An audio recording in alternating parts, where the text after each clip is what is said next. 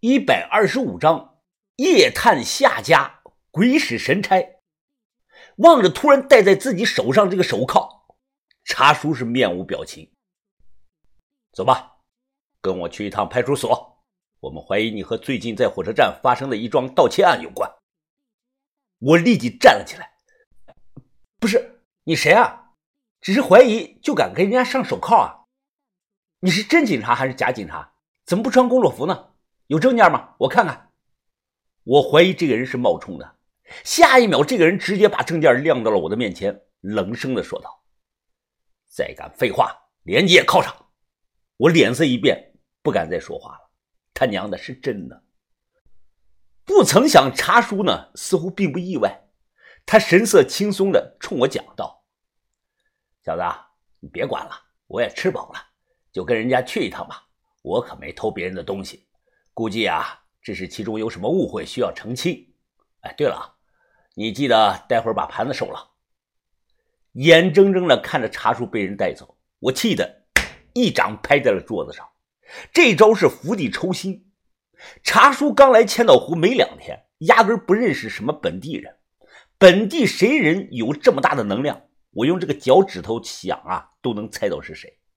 这是杀鸡儆猴啊！这是茶叔是鸡，我是猴。不过茶叔最后那句话是什么意思呢？让我收什么盘子？咖啡杯下有张这个垫盘，我随手掀开一看，顿时看到一张小纸条。这肯定是茶叔提前写好压在这个下头的。我竟然没有注意到。只见这个纸条上写了八个字：“将计就计，顺势而为。”这什么意思呢？是不是茶叔算到了自己会出事儿？那他为什么不告诉我呢？琢磨了一会儿，我脑海中突然闪过一道灵光，我明白他的意思了。我匆忙的回到了茶叔住的宾馆，找到了他这个布包，随后立即打电话给夏水水。什么？你说今晚？夏水水被我的话给吓着了，他激动的说：“不行不行，今晚我爸在家呢，要是让他看到了，我们两个就完蛋了。”我也急了，别废话，就这么定了。今晚你把后门给我留着。对了，记得提前把房间里钥匙都准备好。这晚啊，一点多，夜色浓重。我将这个车远远的停在了离夏水水半公里的地方，然后步行过去啊，绕到了他家这个别墅的后门。周围是黑咕隆咚的，连个人影都没有。我轻轻这么一推门，便开了，踮着这个脚尖穿过小花园。我抬头看了一眼，只见三楼下水水房间这个窗户开着，有手电光闪了这么两下，这是他给我的信号。后院呢有棵树，我抱这个树麻溜的爬上去，待看准了位置后，我纵身一跃，跳到了这个三楼的晒衣服的阳台上。为了减少落地的这个声音，我还向前滚了两圈。虽然没啥用啊，但是帅呀！嘘嘘。溜进夏水水这个屋，我反手关上了门，示意他呀别开灯。你爸睡了，睡了。你真行啊，这么高，万一不小心掉下去摔伤了该怎么办呀？开玩笑，你家树才几米高啊？一百多米高的树我都轻松的上。黑暗中，夏水水他小声的问我：“那个查大师去哪儿了？”啊，别提了，都他娘的怪你爷爷干的好事儿。现在暂时没有查大师了，只有向大师。说完，我从查叔的布包中取出这个罗盘，顺利的做了立项。望着手中的罗盘，我小声的问：“你们家有四楼？四楼是阁楼，不住人，只用来放杂物的。你爸住几楼啊？他在一楼书房睡。好，拿着钥匙跟着我，咱们呢从四楼开始，一层一层往下找。”我会用罗盘，只是没有查出那么专业而已。我们先上了这个阁楼，在这里罗盘的磁针有反应，只是轻微的摇晃。从三楼开始啊，查出罗盘反应是越来越大。等到了一楼这个楼梯口那里，罗盘地针开始疯狂的摇摆，像感应到了什么。罗盘中心的部位啊叫天池，也有人叫海底，上头有一竖一横组成个十字的黑线。等了几分钟，我发现啊，此时这个十字黑线几乎和外盘上那条红线自动的对齐了。磁针指出了具体的位置，正南离五幺七二点五。我眉头紧锁，因为这个角度分明就指向了眼前的大门。难道门里藏有东西？我检查了一遍，没发现有能藏东西的地方。就是很普通的这个实木大门，我想起来了，前天茶叔拿这个盘呢，也是指向了这里。那个时候夏水水爷爷呢刚好进来了，两次的结果一样，肯定有问题。想了几秒钟，我注意到这个脚下踩的地毯，小心的卷起地毯，我定睛一看，发现了猫腻了。这底下呢，竟然还有地下室。入口就隐藏在两块瓷砖之下，我用力一抠，整块砖就起来了。夏水水满脸的震惊啊，他显然不知道自己家还有这么个地下室。说是地下室啊，其实构造类似于这个水井，底下靠墙竖着把木梯子，下去后很黑很冷，伸手不见五指，周遭这个空气中弥漫着一股酸味儿。我掏出手电筒，打开照明。下一秒，我望着眼前出现的一幕，震惊了！啊啊！夏水水啊的叫出了声。我一把捂住了她的嘴。她一个女孩子胆子小，此刻眼露恐惧，是浑身发抖啊！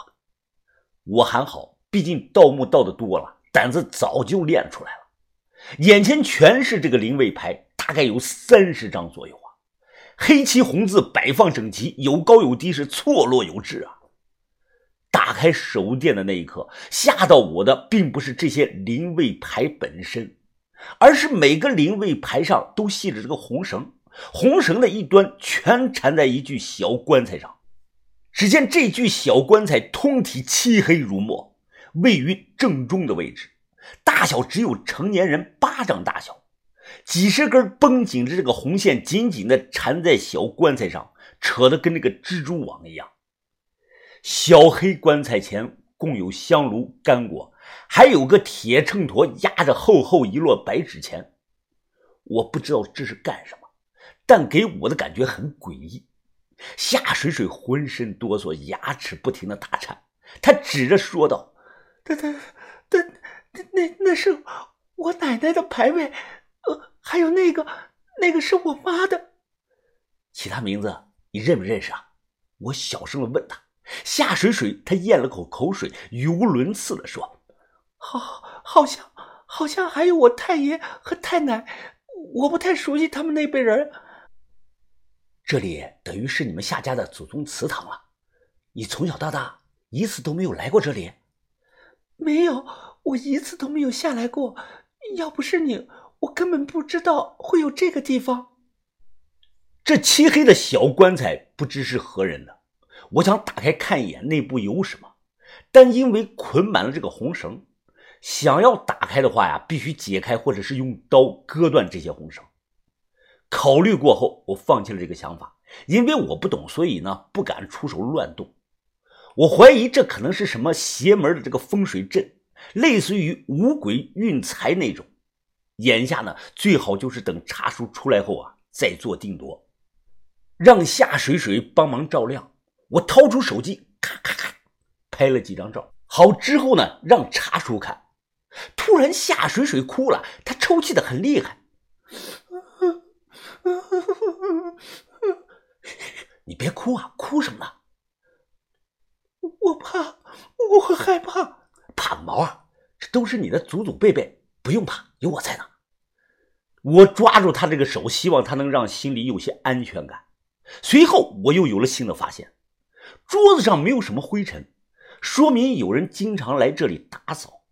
再者呢，我发现这个小棺材是用整块的阴沉金丝楠木打造的，表面涂了生漆，而且这个小棺材一头已经开裂了，裂的呢比较严重，几乎是贯穿裂。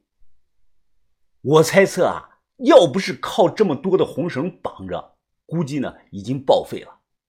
离开前叮嘱夏水水克制住自己的这个情绪，就当什么都不知道，什么都没看见。回去后，我翻来覆去的睡不着。每当闭上眼睛啊，脑海中总会闪过那一张张灵位的这个画面。我又拿出来查书这个罗盘研究，玩了会儿这个罗盘，我迷迷糊糊的睡过去了。可能是这个日有所思，夜有所梦，我梦到自己回到这个地下室，又见到了那具缠满红绳的小黑棺材。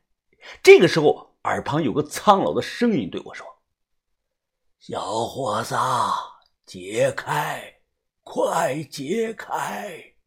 里头有金子，解开了金子，全是你的。我鬼使神差，慢慢的伸手过去，突然耳旁传来了啪的一声清脆的响声，原来是我手中这个罗盘掉到了地上，外头天亮了。